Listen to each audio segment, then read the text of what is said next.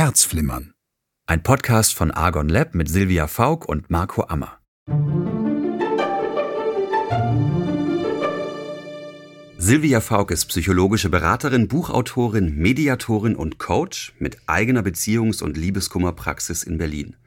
Sie ist außerdem gefragte Expertin für Radio und TV und jetzt ist sie hier.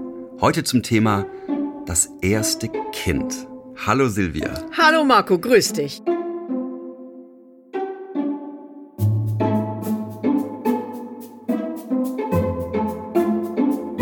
Silvia, wir reden heute darüber, welche Bedeutung das erste Kind für die Beziehung der Eltern hat. Großes Thema. Ich möchte auch mit dir gleich darüber sprechen, welche Auswirkungen es auf den Freundeskreis hat und wie man als junge Familie zusammenwachsen kann und nicht ganz bald sich gegenseitig nur noch total auf den Keks geht. Hast du diesen Fall oft, dass Paare sich wirklich über das erste Kind so streiten, dass auch die Beziehung zu Schaden kommt?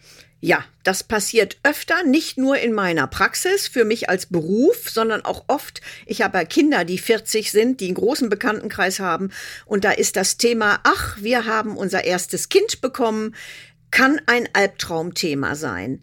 Wir dürfen nicht vergessen, dass heute spät geheiratet wird oder spät eine Familie gegründet wird, egal ob mit oder ohne Ring. Da sind die ähm, Paare fast schon um die 40. Das heißt, du hast deine Schule, du hast dein Studium, du arbeitest, du verdienst gut Geld, es läuft, du kannst machen, was du willst. So, dann lernst du jemanden kennen, wir wollen eine Familie gründen. Und man stellt sich das ganz easy vor. Es wird dann immer gesagt, ach ja, wir wechseln uns da mal ab mit dem Kind und dann kann ja mal die eine Oma, die andere Oma, in der Not wird ein Babysitter bestellt. So. Dann ist das Baby da. Das Baby schreit jede Nacht. Das Baby will alle drei, vier Stunden etwas zu essen. Äh, der Vater schläft und hört es nicht. Die Mutter ist mit den Nerven am Ende. Eventuell spielen da auch Hormone noch eine äh, große Rolle. Eventuell ist es auch gar kein ganz gesundes Kind am Anfang. Der Anfang kann ganz schwierig sein. Und das bringt diese junge Beziehung, wo beide, wirklich beide gewohnt sind, ich mache hier, was ich gerne möchte. Easy, wir haben ja auch Geld, wir können alles, wir haben alle unsere Mega-Jobs. Da geht gar nichts mehr. Und oft erlebe ich, dass die jungen Mütter auch gar nicht mehr die Mütter sind wie zu meiner Zeit, nicht weil sie schlechte Mütter sind, sondern weil sie auch arbeiten wollen. Die haben ja mega Dinge erlernt und wollen auch ihrem Beruf nachgehen und nicht wie zu meiner Zeit zu Hause die Mutti und die Hausfrau spielen. Das füllt diese neuen jungen Frauen nicht immer aus. Dazu passt eine Mail von Svenja aus Pankow. Sie hat uns geschrieben, ich will mich mit Freunden treffen, ausgehen, krieg's aber nicht hin und muss immer wieder absagen. Erst dachte ich, wenn der Kleine in der Kita ist, wird's besser, aber jetzt ist er dauernd krank. Oder ich bin krank, oder mein Freund ist krank. Es ist immer irgendwas. Und Ihre Frage? Soll ich den Kontakt zu meinen Freundinnen lieber erstmal ruhen lassen, um sie nicht ganz zu verlieren durch die vielen Absagen? Also das ist ja erstmal, muss ich sagen, super, super formuliert von, der, von dem Mädel äh, oder von der Frau, denn das ist das, was vergessen wird. Es wird immer den jungen Eltern erzählt, ach nu warte doch mal, wenn die Kinder dann in die Kita kommen, ist doch alles gut. Das ist ja der allergrößte Quatsch.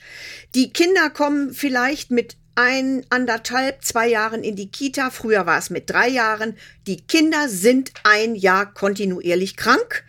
Die stecken erst zu Hause die Mama an, dann den Papa und ich kenne es aus meiner Familie. Zum Schluss war ich es immer als Oma, weil ich mich um beide Enkelkinder immer kümmere, die auch noch ein paar Wochen flach lag. Die Kinder bringen aus der Kita jeden Virus, alles mit. Das ist so unglaublich. Und es geht auch meinen Töchtern, beziehungsweise meiner ältesten Tochter geht es auch so, sie kann sich mit Freunden nicht treffen, weil entweder das Kind krank, sie krank, der Mann krank, oder ich kann nicht, weil ich bin immer die Letzte, die es erwischt. Mhm. Entweder hast du Glück, dass du Freunde hast, die auch Kinder haben, die dieses Drama kennen und wissen, ach, die spinnen da, äh, das ist nicht richtig, sondern äh, die spinnen nicht, sondern so ist es, wenn man kleine Kinder hat. Wenn du Freunde hast, die gar kein Kind haben, musst du das kommunizieren. Du musst sagen, also wir würden gerne mit euch irgendwas trinken, essen gehen, tralala. Es geht nicht, das Kind ist immer krank und, und vor allen Dingen, du bist ja auch abends fix und fertig als Eltern. Arbeiten, Kind, Haushalt, alles Mögliche. Man muss es den Freunden erklären, damit die Freunde sagen, ja, das ist ja schade, aber okay, dann müssen wir eben hoffen, vielleicht wird's nächsten Monat besser. Oder es sind so coole Freunde, die sagen, du pass mal auf, morgen kommen wir mit einer Flasche Wein und einer Käseplatte in der Hand mal zu euch und bleibt ruhig im Jogger sitzen und wenn das Kind schreit, stört uns das nicht, aber wir wollen uns wenigstens mal sehen. Ihr müsst nicht außer Haus. Auch das wäre eine Lösung. Das heißt, du schlägst vor, dass die Paare, die keine Kinder haben, einfach dann die Angebote machen, flexibel bleiben und auf die Paare weiter zugehen. Ja, und Geduld mit den Freunden haben, weil es geht wirklich mit kleinen Kindern manchmal drunter und drüber. Und wie gesagt, dann sind die endlich anderthalb, kommen in die Kita, dann sind die noch mehr krank als vorher, bedarf noch mehr äh, Betüttelung. Und das sieht man ja auch, wie oft Menschen krank sind, weil das Kind krank ist, dass die Leute nicht arbeiten gehen können, nicht weil sie selber krank sind, sondern ich muss zu Hause bleiben, mein Kind ist krank. Kannst das kranke Kind ja nicht in die Kita bringen.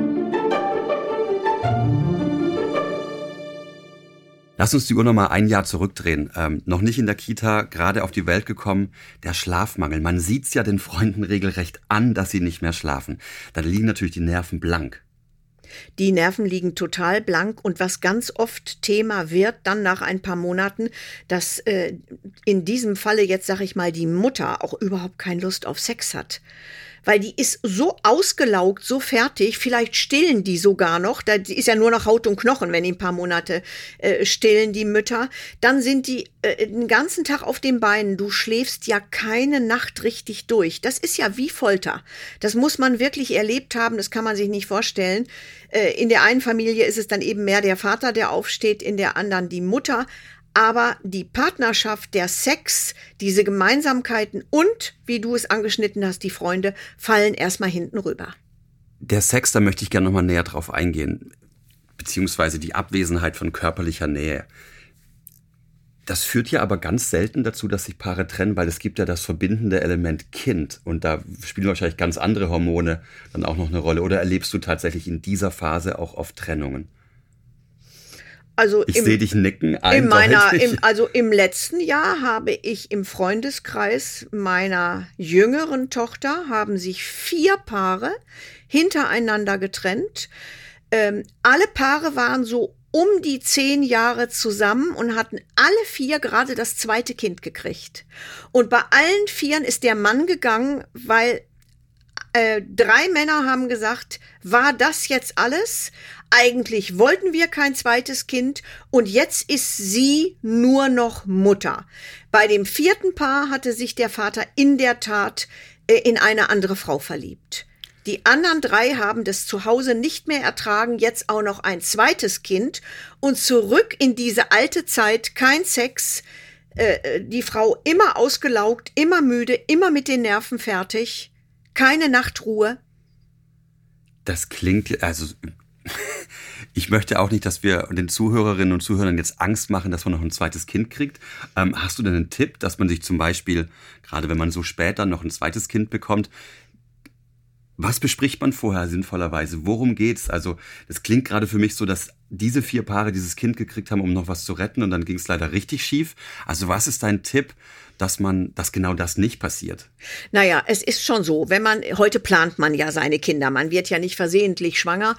Und wenn man dann überlegt, so, unser eines Kind ist jetzt fünf oder sechs, wie sieht's denn mit dem neuen Kind aus? Wir würden gerne noch, dann müssen beide das wollen es ist schwierig, wenn in diesen Fällen war es so, dass die Mütter gesagt haben, oh ja, das schaffen wir doch. Und, und die Männer waren eigentlich froh, jetzt so einen fünf-, sechsjährigen da zu haben, wo man mal mit zum Fußball geht, wo man Fahrrad fährt, wo man richtig eine Kommunikation mit einem größeren Kind hat und nicht mehr diesen Babykram.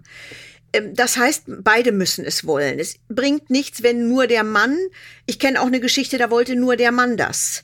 Äh, die Frau hat das Kind gekriegt und hat ihn dann sitzen lassen. Auch sowas gibt es bei mir in der Praxis. Beide müssen davon überzeugt sein. Und es wäre schön, wenn man das vorher rausfindet.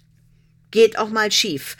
Ich meine, wir dürfen nicht vergessen, wir kennen auch viele Paare, die kriegen mehrere Kinder und halten zusammen und sind glücklich mit vielen Kindern. Aber unser Thema ist ja leider, was passiert, durch ein Kind oder ein noch neues Kind dazu. Und unser Thema sollte auch sein, wie man verhindern kann, dass es durch ein Kind zu solchen Spannungen kommt, weil Kinder natürlich was total Tolles sind. Also was wäre so grundsätzlich dein Tipp an junge Eltern? Gibt es so Basic Rules, die man einhalten kann, dass das eine erfüllende Beziehung auch zwischen den Erwachsenen bleibt? Ja, also der wichtigste Satz ist eigentlich, dass in dem Moment, wo wir Eltern sind, wir nichts mehr planen können. Okay. Du kannst nicht sagen, also wir fahren dann und dann für zehn Tage an die Ostsee und du, ich muss noch mal zu diesem so und so Seminar und dann nimmt Oma das Kind und du musst ja in der Zeit ins Büro. Ich schwöre, genau dann wird das Kind krank oder einer der Eltern. Äh, da muss man drauf äh, gefasst sein. Wir sind jetzt für die nächsten Jahre immer auf dem Sprungbrett. Man darf aber natürlich nicht vergessen, wie viel Liebe ein Kind einem gibt. Also ich äh, kann sagen, aus meinem Leben, ohne meine Kinder würde ich gar nicht mehr leben, weil die einem immer Grund zum Glück, zur Freude, Partner kommen und gehen. Kinder bleiben bei den Eltern, das muss man einfach mal so sagen. Auch erwachsene Kinder. Welche Rolle spielt das Thema Eifersucht, wenn ein neues Kind da ist? Das Thema Eifersucht kann eine große Rolle spielen, wenn einer der Partner zu intensiv ausschließlich sich um das Kind kümmert. Das ist natürlich, dass es oft die Mutter ist, weil sie eben noch schneller dieses Muttergefühl hat als eventuell ein Vater äh, und das Kind rund um die Uhr der Mittelpunkt ist. Das ist schwierig. Also also das ist auch eine Absprache zwischen einem Paar. Es wäre natürlich toll, wenn so ein Mann sich in den Hintergrund gedrückt fühlt, dass er sagt, du, jetzt fühle ich mich aber schlecht. Das passiert ja nicht oft. Normalerweise schluckt ein Mann das. Wie in allen Dingen einer Partnerschaft ist die Kommunikation hier das A und O.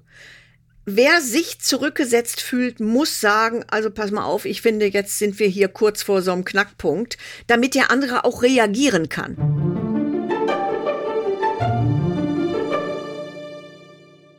Angelika aus Untermünkheim, die hat das offensichtlich selbst erkannt und sie schreibt, ich merke, ich werde eine Mutter, die ich nie sein wollte. Ich klammere und stelle mein Kind über alles, auch über meinen Partner. Was kann ich tun, um lockerer zu werden? Oh, ich kann das so gut verstehen. Ich bin auch so eine Obermutter und so eine Obergroßmutter. Ähm, vor allen Dingen, das sind ja die Frauen, die nehmen sich das ja nicht vor. Ich werde so eine Obermutter. Und dann ist dieses kleine Würstchen auf der Welt. Und das ist ja auch im Grunde ein Traum, ein Kind zu haben. Weil alles, was du machst, ist ja die ersten Jahre richtig. Du bist ja für das Kind der Held. Das Kind ist immer bedürftig. Und da rutscht man schon mal schnell in diese Krankenschwesterrolle. Ich muss hier rund um die Uhr da sein. Äh, ich verstehe, dass man da reinrutscht. Da ist natürlich toll, wenn man vorher zum Beispiel sagt, wenn wir ein Kind haben, wir wissen, äh, wir müssen nur noch für das Kind da sein, aber jeden Mittwoch oder jeden zweiten Samstag kommt die Frau so und so oder ein Babysitter oder Oma und Opa, dann gehen wir wenigstens essen. Äh, das, wenn man so die Zeit für sich wenigstens etwas hält. Mhm. Und das kann aber auch mal sein, dass man sagt, Mittwoch kommt der Babysitter und genau Mittwoch ist das Kind krank. Das ist einfach so. Da muss man sagen, dann lass die Freitag kommen. Ab welchem Alter findest du das sinnvoll? Sofort ab der Geburt sagen, einen regelmäßigen Abend erhalten wir uns? Ist das also realistisch? Ab, ab der Geburt ist vielleicht ein bisschen unrealistisch. Also äh, nur, man darf es auch nicht zu spät machen, weil dann kann sich das Kind nicht an jemand anderen gewöhnen. Wenn das Kind nur Tag und Nacht mit Mama Mama zusammen ist und plötzlich kommt da Frau Schmidt und soll hier aufpassen. Das ist dann auch wieder so eine Eingewöhnungsphase. Also ich würde sagen, natürlich kann so ein Kind schon fast ein Jahr sein. Es sei denn, man hat so wie Oma und Opa Vertrauenspersonen, die vielleicht auch in der Nähe wohnen und sowieso immer darum wursteln mit dem Kind. Das hat ja leider nicht jeder. Und dann gibt es ja diesen Tipp, dass man es so macht, wir spinnen jetzt einfach mal, das Kind wird bald ein Jahr, äh, wir möchten jetzt einmal in der Woche einen Babysitter, dann kommt diese Person, die babysitten soll, vorher zwei, dreimal zum Spielen, während Mama oder Papa noch da ist, dass das Kind sich so an diese Person gewöhnt. Eine Eingewöhnung, wie in der Kita Na, eigentlich. Wie eine kleine Eingewöhnung, denn ich meine, es macht ja den Eltern auch keinen Spaß. Da kommt die fremde Frau Schmidt. Wir sollen jetzt ein Bier trinken gehen und du hörst das Kind noch unten im Hausflur schreien. Das ist ja, haben wir alle schon mal falsch gemacht. Man muss sich da vortasten. Lass uns doch mal jungen Eltern auch ein bisschen Hoffnung machen. Wir haben gerade gesagt, am Anfang ist es der Schlafmangel. Viele stecken vielleicht gerade in der Phase. Dann sind es die Krankheiten in der Kita, im Kindergarten, die die Kinder mit nach Hause bringen und die ganze Familie anstecken. Wird's nicht in der Schule besser? Fängt's dann nicht an, dass die Kinder dann auch mal bei Klassenkameraden übernachten und man automatisch vielleicht einen gemeinsamen Abend hat? Also ab wann wird es einfacher für Eltern auch mal gemeinsam wieder Zeit zu verbringen? Also ab der Schule gibt's gar kein Problem mehr. Äh, meistens ist es so, dass die Kinder jetzt, äh, ich sag jetzt mal, lass die mit zweieinhalb in die Kita kommen, dann sind die da vielleicht zwei Jahre, dann haben die schon Freunde.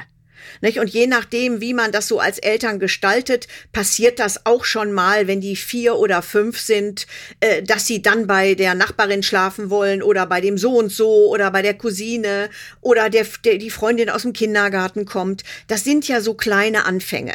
Nicht? Und eins kann man den Eltern ja auch nur sagen, wenn sie am Anfang sehr, sehr viel für das Kind da sein müssen, jedes Kind ist ja auch anders, ähm, das Kind hat das verinnerlicht und wird das sein Leben lang nicht vergessen. Das ist so.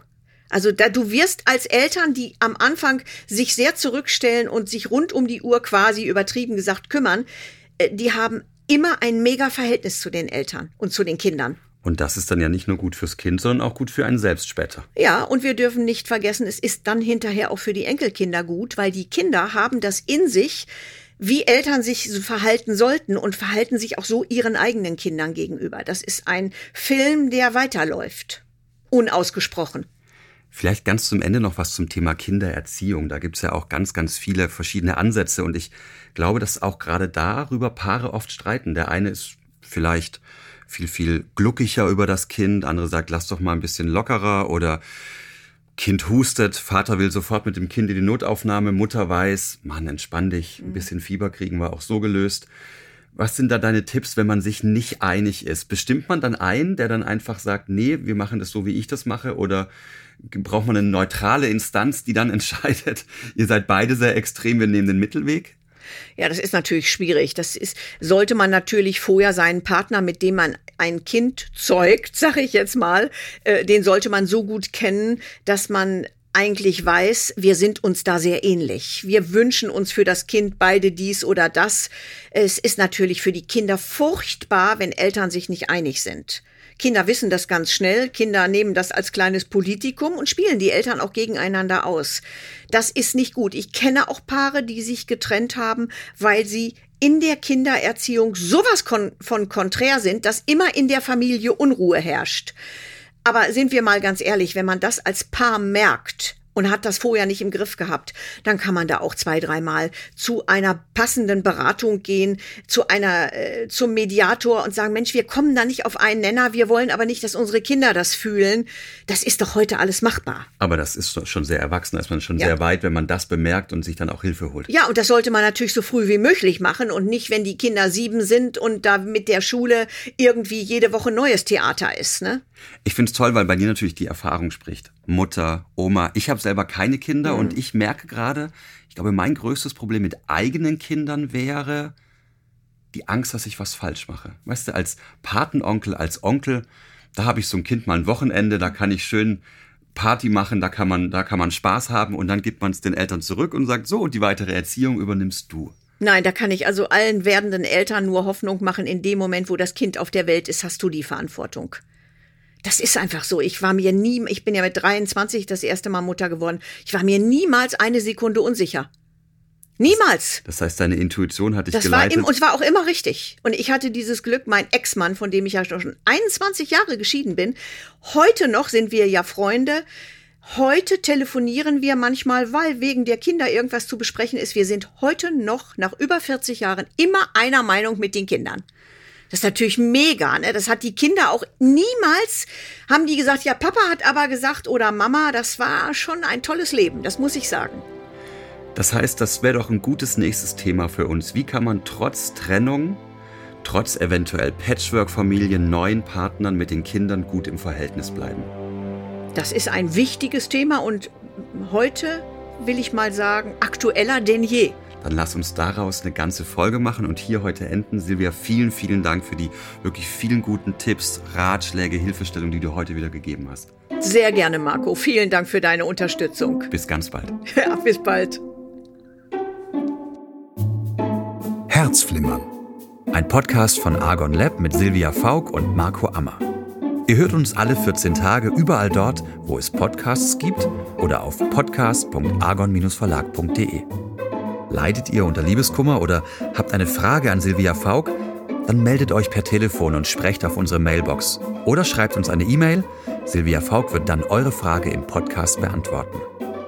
Telefonnummer und E-Mail-Adresse findet ihr unter dieser Podcast-Folge oder auf podcast.argon-verlag.de. Wir freuen uns auf eure Anrufe und Mails und sind schon sehr gespannt auf eure Geschichten. Ich bin für euch da. Eure Silvia Faulk.